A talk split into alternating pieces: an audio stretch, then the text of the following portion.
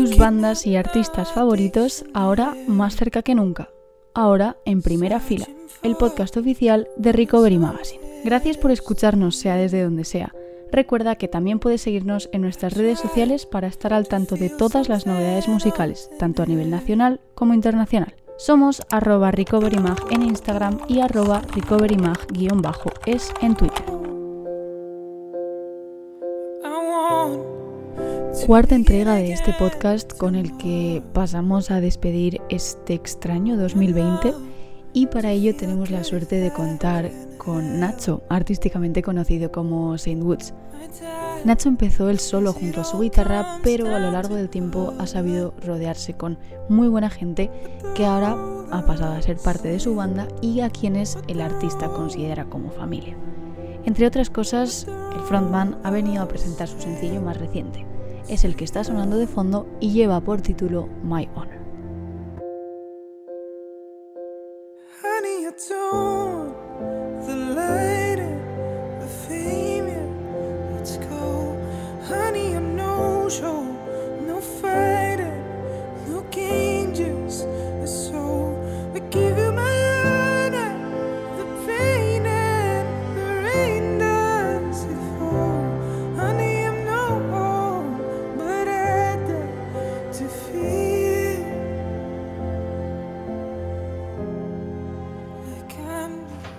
Bueno, ¿qué tal estás? Lo primero de todo.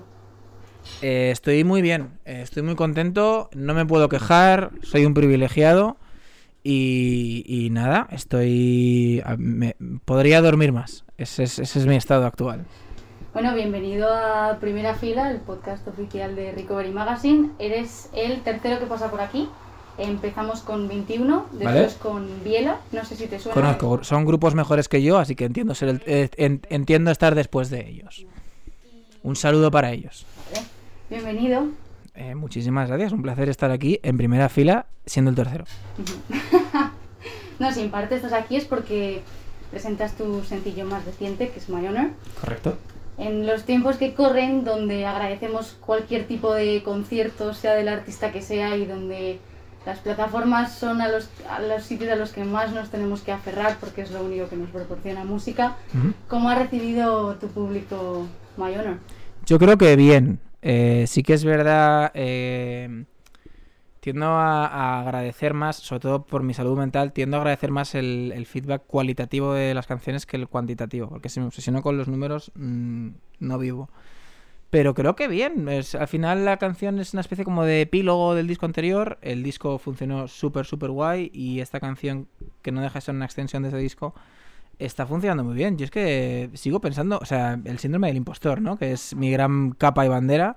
Eh, sigo pensando que soy un fraude de persona, pero joder, que a la gente le está gustando mucho y la respuesta está siendo muy guay y yo alucino con la vida en general. Porque Empezaste en la música hace muchísimos años, empezaste... Hace muchísimos años, como si tuviese 84. No, bueno, hace Empecé hace un tiempo, empecé hace un tiempo. Eh, empecé con el American Idiot de Green Day. y desde ese entonces pues te has dado a conocer, tienes una forma única de hacer lo que haces y por ello también te han comparado con artistas de talla internacional como Bon Iver, Passenger ¿Se te remueve algo por dentro cada vez que dicen el Boniver español? A mí cuando me dicen el Boniver español, yo digo, claro que sí, máquina, claro que sí. Eh, honestamente pienso, de verdad, eh, lo he dicho antes, eh, Antonio está aquí para corroborarlo. Creo que ni Boniver en su día de mayor resaca, teniendo la banda entera un caso severo de miopía y astigmatismo, creo que ni en ese día le llegaría a los talones a Boniver. Ahora, que, que soy el Boniver español, ¿para qué te voy a negar yo a ti lo que me digas? Claro que sí, máquina, claro que sí. Pues el Boniver español, pues también, pues claro que sí. El Boniver tricantino, a lo mejor diría yo, pero sí, sí. Hablamos antes de Mayona, que es el single que vienes a presentar y con el que también eh, anunciaste que ibas a tocar en el Teatro Lara el 4 de febrero. Muy buena estrategia de marketing. Si no me equivoco. 4 de febrero. que parece lejos, pero realmente no queda nada, casi. Gracias, no estoy nervioso. Eh, no, la verdad es que fue, fue cuando empezamos a pensar un poco en sacar más canciones, anunciar más cosas. Eh, a Dani, mi manager, se le iluminó una bombilla en la cabeza y dijo, joder, molaría un montón, la verdad, eh, anunciar el single con el concierto. Porque esto venía de una coña constante que yo decía, la única forma que tenemos ahora mismo de tocar en el Lara es si es vacío. Y, y, entonces de ahí, de esa coña nació el, pues, ¿por qué no rodamos un videoclip con el, con el Lara vacío? Anunciamos el concierto con el single. Y muy bien, muy contento. Quedan literal siete entradas. Es verdad, lo estaba comentando con Nacho antes. Quedan siete entradas y y no entiendo, no entiendo absolutamente nada, porque te voy a decir una cosa, no tengo tantos amigos, entonces está comprando está comprando entre gente que no conozco de nada, pero pero sí, sí, sí, joder, es que es una pasada, te lo juro, yo es que no entiendo nada, pero pero muy contento de saber que la gente se gasta su dinero en mí. ¿Qué expectativas tienes de, ese día? Eh, pues bueno, ahora estoy muy tranquilo, eh, hoy es 17 de diciembre 17 de diciembre estoy chill, que flipas. Eh, mi única preocupación va a ser el festín de Nochebuena. Ahora te digo yo una cosa, va a ser llegar enero y me voy a empezar a poner nerviosito. Mm, va a venir mi mejor amiga, la ansiedad. No pasa nada, tengo pan Y la verdad es, lo bueno es que como es un concierto que va a ocurrir en mayo, la estructura y la columna vertebral de ese concierto ya está hecha.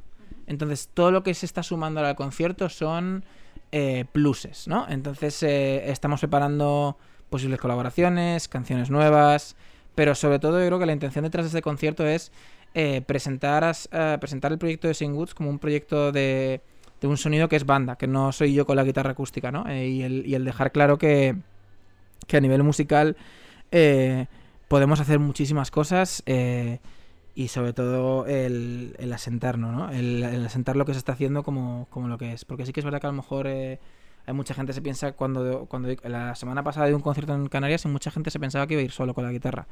Y para nada, ya no concibo tocar si no es con mi banda. ¿Y cómo es que elegiste o por qué elegiste el Teatro Lara y no otra sala?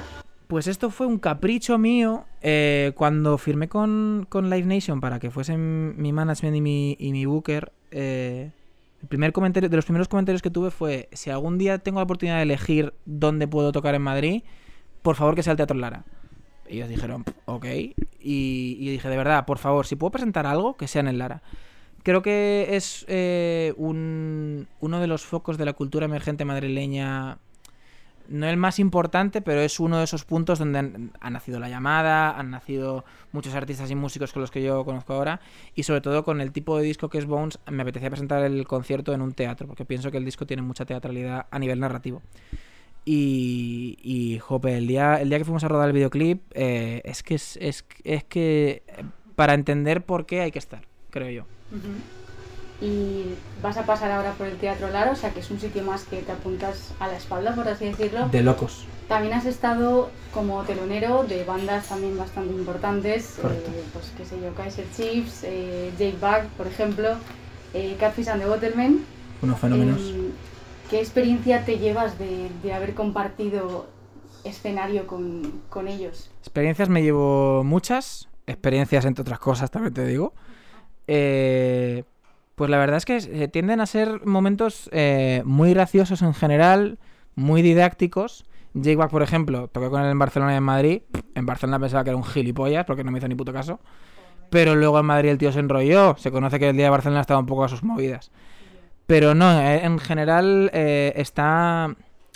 Está muy bien ver a gente que admiras en la faceta más de persona, ¿no? Eh, Creo que, creo que esto era mi padre, no sé quién me lo dijo al final. alguien me dijo, al final del día todos hacemos caca sentados en la taza, ¿no? Que es un poco, que es, una cosa un poco asquerosa.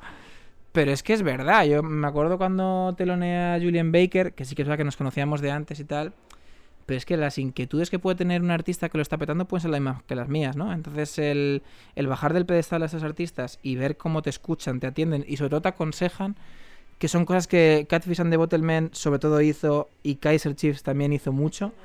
Eh, es muy guay porque al final no pierdes ese aspecto de admirarlo por la música que hace y al mismo tiempo ganas un profundo respeto de decir, joder, ojalá estar como estás tú con la cabeza así de amoblada.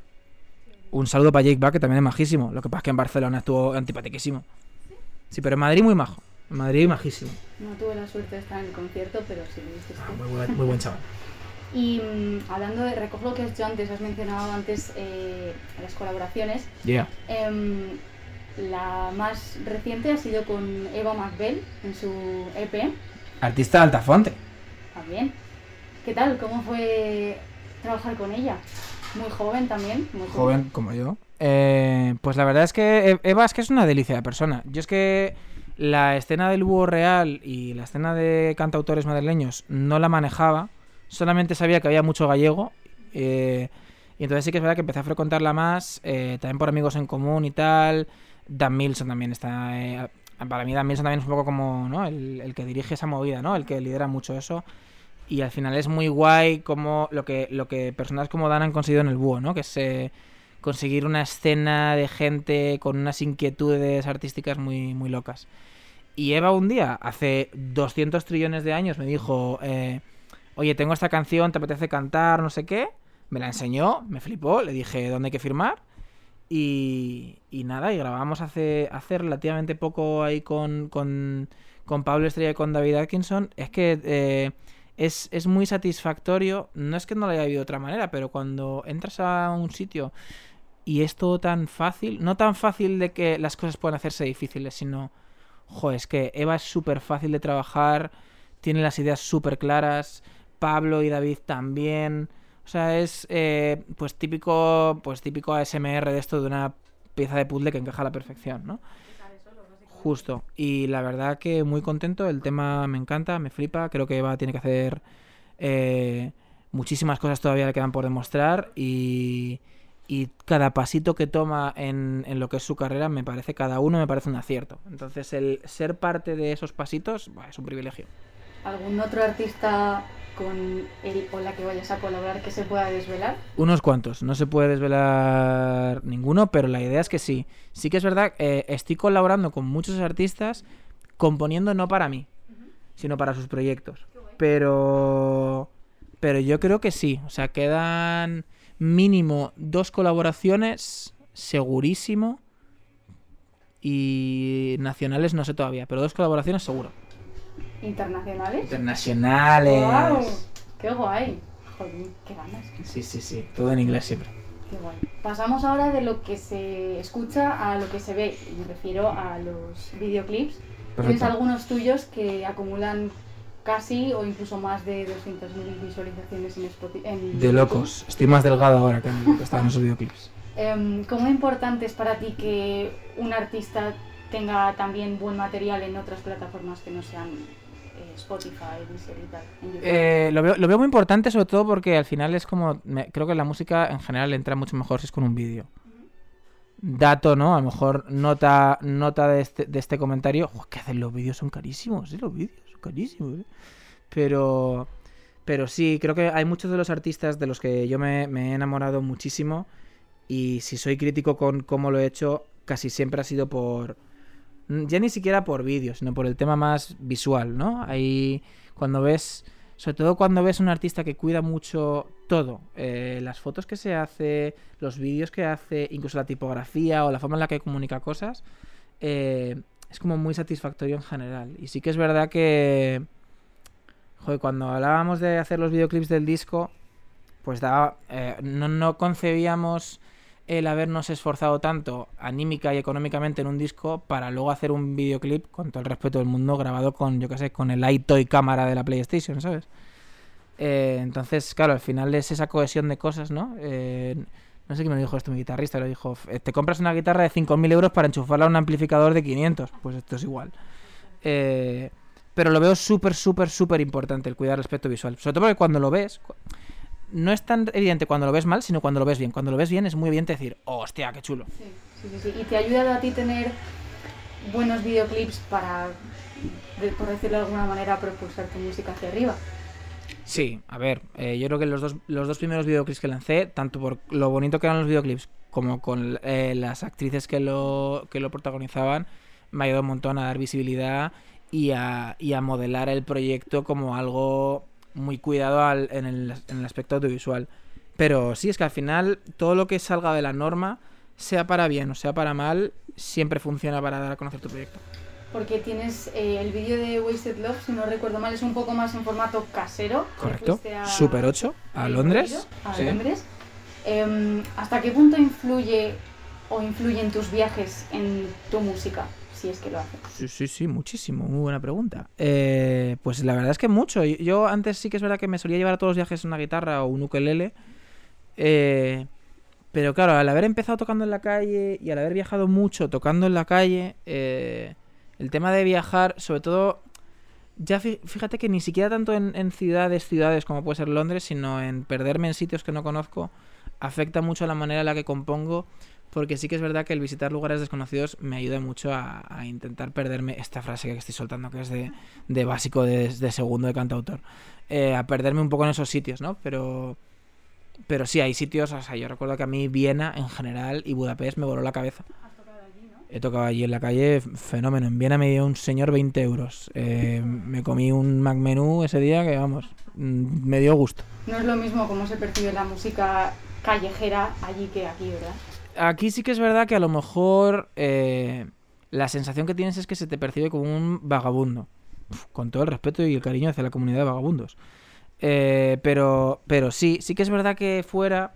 O sea, es muy evidente. A mí cuando en Viena me dio 20 euros, yo le dije al señor, no, no, o sea, muchísimo dinero esto, a lot of money.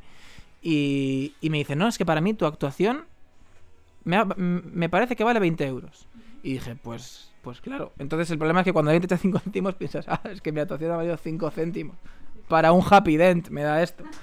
Y, y claro, eh, al final la, la visión que se tiene de la cultura fuera, fuera de España, mi sensación es que es mejor. Ahora, yo no me meto en juicios de que aquí no se valore. Yo pienso que se valora, pero al menos la callejera creo que no.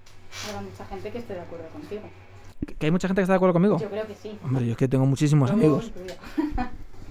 y mm, como persona que ya se ha forjado una carrera musical y a la que espero que todavía joven, quede mucho, ya bueno, pero yo espero que por tu parte te quede mucho que hacer. Hombre, sí. Em, como todos los artistas, empezaste siendo un artista emergente. Correcto. Em, ¿A partir de qué punto crees que se deja de lado ser un artista emergente para... Nunca. Eh, creo que pertenezco a una escena, lo hablo mucho con los Jack Bisontes. Seremos emergentes hasta que nos muramos. Eh, llevaremos 20 años en la industria musical, no lo habremos petado. Y para que a la gente no le dé cosa de decir que no lo hemos petado, dirán, estos artistas emergentes, eh, Saint Woods, eh, originario hace 20 años.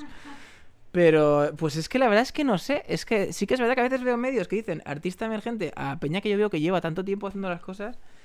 Pues la verdad que no sé, no sé si a lo mejor emergente es un tabú para decir a alguien que todavía no lo ha mega petado, ¿no? Pero creo que se deja de ser emergente, honestamente, se deja de ser emergente cuando ya puedes vivir de ello.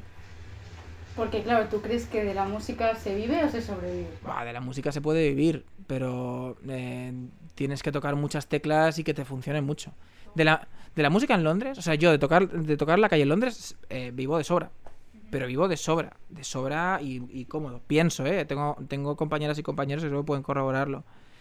Aquí en España, ahora además en mitad de la pandemia, eh, se sobrevive. También es verdad que es que luego es que es como todo. Es que el otro día hablaba con un compañero que pasó de, de, de hacer dos duros en Spotify al mes a hacer miles de euros en Spotify al mes. Y al final eso es que una plataforma te dé con su varita, que le gustes y pases de tener mil streams en una semana a tener 200.000. Yo considero, no tengo la fórmula del éxito, pero lo que sí que tengo, creo, es una filosofía de echarle horas y, y trabajar mucho.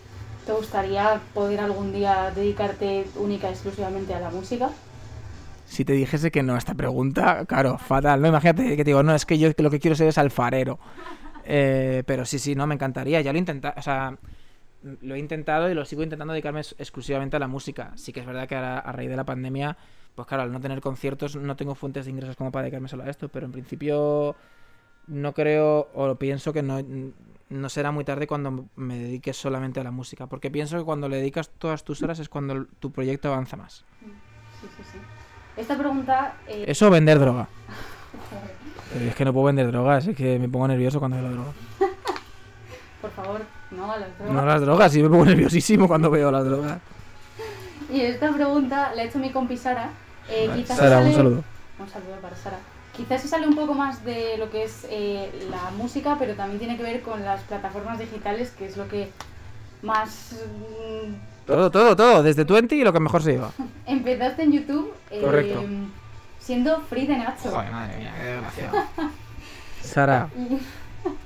No, pero me parece una pregunta interesante. ¿eh? Sí, sí, sí. Eh, hacías vídeos donde pues lo dirigías todo más un poco a, a lo humorístico. El coeficiente intelectual de una magdalena. Correcto. Hasta ahora, ¿cómo has vivido esa, esa evolución de hacer un contenido humorístico a de repente pasar a hacer covers de Florence, de Dotter?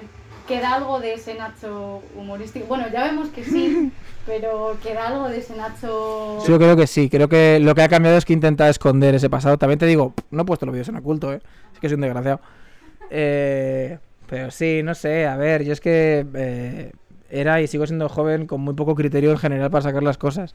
Si yo sacaría muchas más gilipolleces. Pero tengo gente que intenta hacer de mi carrera eh, un porvenir que me dice, relájate un poquito, que la gente no te va a tomar en serio. Eh, pero, pero sí, a ver, yo es que hacía el estúpido en internet y lo sigo haciendo ahora. Lo que pasa es que ahora lo hago cantando mientras. Pero sí, ¿volverá a lo mejor la estupidez eh, digital? Va, volverá, seguro que sí. Si no suelto cuatro tonterías durante un concierto y ya está. Si es que me pongo en evidencia yo solo. Pero sí, eh, Sara, un saludo para ti. Yo he de decir que con tus filtros de Instagram y la forma que Cuidado con eso, ¿eh? haces, eh, me haces la tarde, ¿eh? Te lo, y te lo digo, ¿eh? Yo te, yo, Mis colegas diciendo, tío, mira este filtro, mira cómo hace el story. Es que, me- y, y te lo juro que me río solo en mi cuarto. es que soy como el CIS, investigo. Pero, pero sí, a ver, yo qué sé. Luego hay muchos artistas que hacen el gilipollas mucho más que yo, ¿eh? Mira a Lewis Capaldi, una risa de chaval. ¿Puedes contar qué hace Luis Capaldi? Lewis Capaldi hace de todo. eh, Lewis Capaldi tiene, tiene mucha estima por él mismo. porque Hace unas cosas que yo digo, es que en la vida podría subir esto, claro. Y yo hago muchas gilipollas en internet, pero siempre salgo en todos los stories bastante cute. Eh, pero sí, no Por sé. eso que no ser muy Mejor eso que drogarse, total, total. ¿Cómo lo bueno, peor es, eh, peor es morirse, ¿no? Que decía la niña. Es peor morirse. Hombre, claro, hay que decir que no a las drogas y sobre todo a la muerte hay que decirle que no. nos va a llegar de un, momento a otro. Nunca se sabe. Y nada, para cerrar, eh, ¿qué nos vamos a esperar si la pandemia nos deja de, de Nacho, de Saint Woods? Que se pueda desvelar. Que se pueda desvelar. eh, bueno, estoy adelgazando mucho. Eh, creo que voy a llegar al Lara con unos kilos de menos, que es una cosa que la gente no se esperaba y se, y se lo va a comer. Eh, creo que creo y quiero pensar que voy a sacar más música. Estoy en una dinámica ahora de no quiero hacer disco y quiero grabar canciones y sacarlas según las tengo. Eh, en el caso más optimista, en, un tramo de seis meses sacar a lo mejor tres canciones, dos, tres canciones. Y, y si la pandemia lo permite, eh, muchos conciertos. Eh, yo espero que muchos en España y muchos más fuera de España, que es el plan que teníamos este año. Y, y qué más, bueno, a raíz de adelgazar me compraré ropa nueva, entonces probablemente vaya con looks diferentes a los que solía ir. Pero, pero en general, mucha intensidad emocional, mucho, mucho Sing Woods. Y si alguien quiere venir a arruinarme la vida, yo encantado, porque así escribiré de ello. Y un último apunte, eh, ahora que comentas lo de ir sacando singles cada vez que los tengas listos. Dímelo. Otra pregunta de Sara. No, lo comentaba esta mañana con Cookie Alegre, que también he estado con él haciendo una entrevista. ¿Eh? Vale. Y le, Cookie. sí, ¡Ay, Cookie! y le preguntaba, ahora que has dicho lo de los singles, eh, le decía que igual es mi percepción y él ha estado de acuerdo conmigo, igual tú también lo estás. La gente ahora aboga más por las cosas rápidas, por dos singles, quizás les da mucha más pereza ponerse a escuchar un largo. Eh, yo creo que se aboga más por la cultura esa de las cosas rápidas, de sacar un EP, de sacar singles, que no es nada malo, pero ¿qué piensas tú al respecto? Eh, pues mira, eh, creo que estoy de acuerdo. La gente le gustan las cosas eh, cortas y rápidas, las canciones. También es verdad que es que no puedo criticar mucho esto si yo soy el mismo. O sea, yo es que a veces me ha pasado de estar en Spotify y darle dos toques al lado como si fuese YouTube, de venga, 30 segundos. Pero sí, a- estamos. la música es ley de oferta y demanda. Si a la gente le gustan canciones cortas y un single y gracias, pues puedes o comulgar con eso y adaptarte y ver qué, pasa, ver qué pasa, o hacer tu movida y a ver qué tal. Que los capítulos de Juego de Tronos eran dos horas de capítulo. Pero, pero sí, a ver, yo por ejemplo con la que, con la que más me cuesta la idea es hacer canciones cortas. Yo una canción menos de tres minutos es que no me da tiempo ni darte los buenos días. Entonces, eh, pues es... No te diría que es una putada, porque es que es así. Es que si mañana de repente eh, a la gente le encantan las canciones eh, largas en Suajili eh, del sur, pues es que, que- ¿qué vamos a hacer? Pues aprender Suajili, si es que no queda otra. Claro, seguro, las notas son las mismas en la guitarra. Eh, pero sí, a ver, es, es una pena y al mismo tiempo es una señal más de que la música cambia mucho y, y que estamos en un constante punto de, pues ahora parece que se llevan los 80 en la música. Pues bueno, pues los 80 yo es que nací en el 93, es que no lo conozco, pero, pero sí, a, a- a tirar para adelante. Cookie, Cookie seguro que era un tío- seguro que ha dicho para adelante. Ha estado de acuerdo con, con la afirmación así. Dale, Cookie. Pues nada, ya está. Muchísimas Pues ya está, gracias. eh, gracias a ti, eh, Lucía, nos conocemos desde hace muchísimo tiempo. Nada, gracias a ti, gracias a Sara. Y un placer como siempre estar aquí y, y sobre todo no drogarnos, que es una cosa que agradezco que no hayas venido con droga como hiciste la última vez. Eso nunca.